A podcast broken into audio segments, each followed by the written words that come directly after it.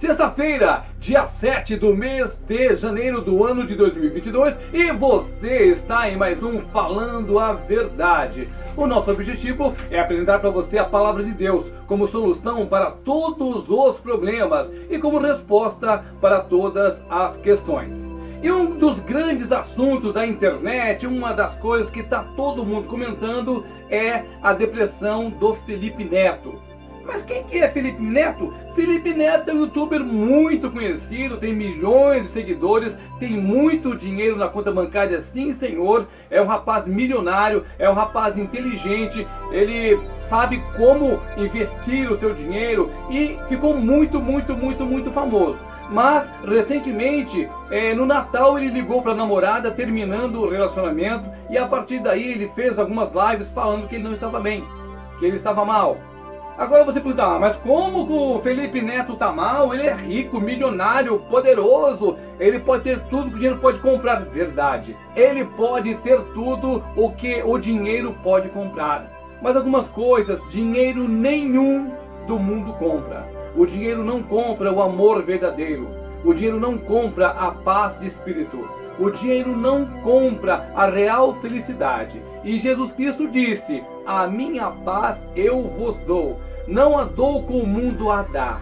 Aí já explica tudo. Eu não sei qual é o relacionamento de Felipe Neto com Jesus, mas muitas pessoas que nós conhecemos, famosas, tipo Jimi Hendrix, Janis Joplin, Kurt Cobain, tiveram fins trágicos.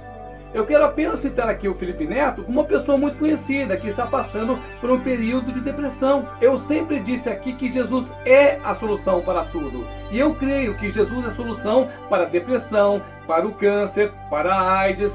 Jesus é a solução para tudo. Quando você vive uma vida conforme as questões do mundo, e independentemente se é o Felipe Neto, se não é o Felipe Neto, pode ser o Serafim Geraldo se eu viver conforme as coisas do mundo, eu terei apenas aquilo que o mundo pode me dar. Mas quando eu entrego a minha vida a Cristo, aí tudo muda completamente. Primeiramente, eu vou abrir mão de tudo aquilo que eu achava que era interessante no mundo. Porque as coisas materiais, os bens materiais, o dinheiro, a fama, o poder, a riqueza, tudo isso vai ficar aqui. Não vai subir para o céu de jeito maneira a casa que você construiu, a carreira que você tem, o status, a fama, tudo isso vai ficar aqui. O que vai ficar com você e para você são as coisas boas que você fez para o seu irmão, a maneira como você se relaciona com Jesus Cristo, isso sobe com você. Todas as demais coisas serão queimadas no fogo, elas não passarão. Quando você estiver diante do Deus Todo-Poderoso, no dia do julgamento, o que será levado em conta serão as suas obras, o que você fez. Não o que você tem, não o que você possui. Mas como é que pode o fulano de tal, tão rico, tão milionário e não ser feliz? É muito claro. O dinheiro, só o dinheiro, ele não traz a felicidade. O dinheiro traz o prazer. O dinheiro traz a comodidade. O dinheiro traz as facilidades das coisas deste mundo. Mas o dinheiro não pode comprar paz. O dinheiro não pode comprar o verdadeiro amor. O dinheiro não pode comprar a salvação. Mas onde é que eu quero chegar? Jesus, no Evangelho segundo escreveu Mateus, no capítulo 16, dos, dos versículos 24 a 27, disse assim: Se alguém quer vir após mim, negue-se a si mesmo, tome a sua cruz e siga-me. Portanto, quem quiser salvar a sua vida, perdê-la-á. E quem perder a vida por minha causa, achá-la-á. Porque o filho do homem há de vir em glória de seu Pai com todos os seus anjos. Então retribuirá a cada um conforme as suas obras. O versículo 26 diz assim: Olha, preste atenção que é sobre isso que nós vamos meditar agora. Pois que aproveitará o homem se ganhar o mundo inteiro e perder a sua alma? Ou o que dará o homem em troca da sua alma? Vou ler para vocês algumas versões das Bíblias é para que você tenha uma noção do que nós estamos falando aqui. Algumas Bíblias explicam esse versículo, é, foram traduzidas de maneira diferente. O versículo que eu li para vocês diz assim: Pois que aproveita o homem ganhar o mundo inteiro se perder a sua alma? Ou o que dará o homem em, em recompensa da sua alma? Na versão NVI, que é a nova versão internacional, diz assim: Pois que adiantará ao homem ganhar o mundo inteiro e perder a sua alma? Ou o que o homem poderá dar em troca da sua alma? A versão Almeida revisada, ela diz assim: Pois que aproveita o homem se ganhar o mundo inteiro e perder a sua vida? Ou o que dará o homem em troca da sua vida?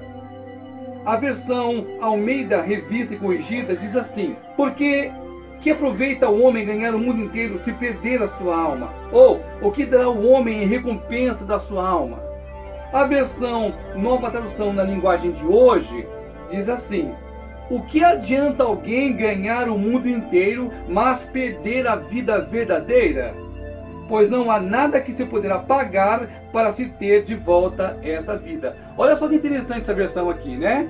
Tem também a versão King James 1999, pois que lucro terá uma pessoa se ganhar o mundo inteiro, mas perder a sua alma? Ou o que poderá dar o ser humano em troca da sua alma? E uma das versões mais fiéis ao manuscrito é a versão King James 1611, diz assim: Pois que vantagem tem o homem em ganhar o mundo inteiro e perder a sua própria alma? Ou o que dará o homem em troca da sua alma? A intenção, ao ler várias vezes este versículo em versões diferentes, é para que você guarde no seu coração o que está dizendo a palavra. Não adianta nada você conquistar o mundo inteiro se você não estiver em Cristo.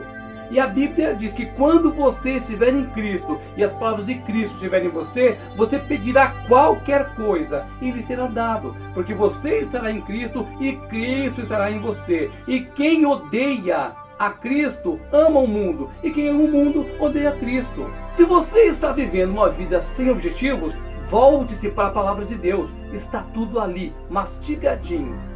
A palavra de Deus é a solução para todos os problemas e a resposta para todas as questões. Não há problema algum se uma pessoa que tem muito dinheiro, muitas posses, ela se encontre vazia, ela se sinta perdida.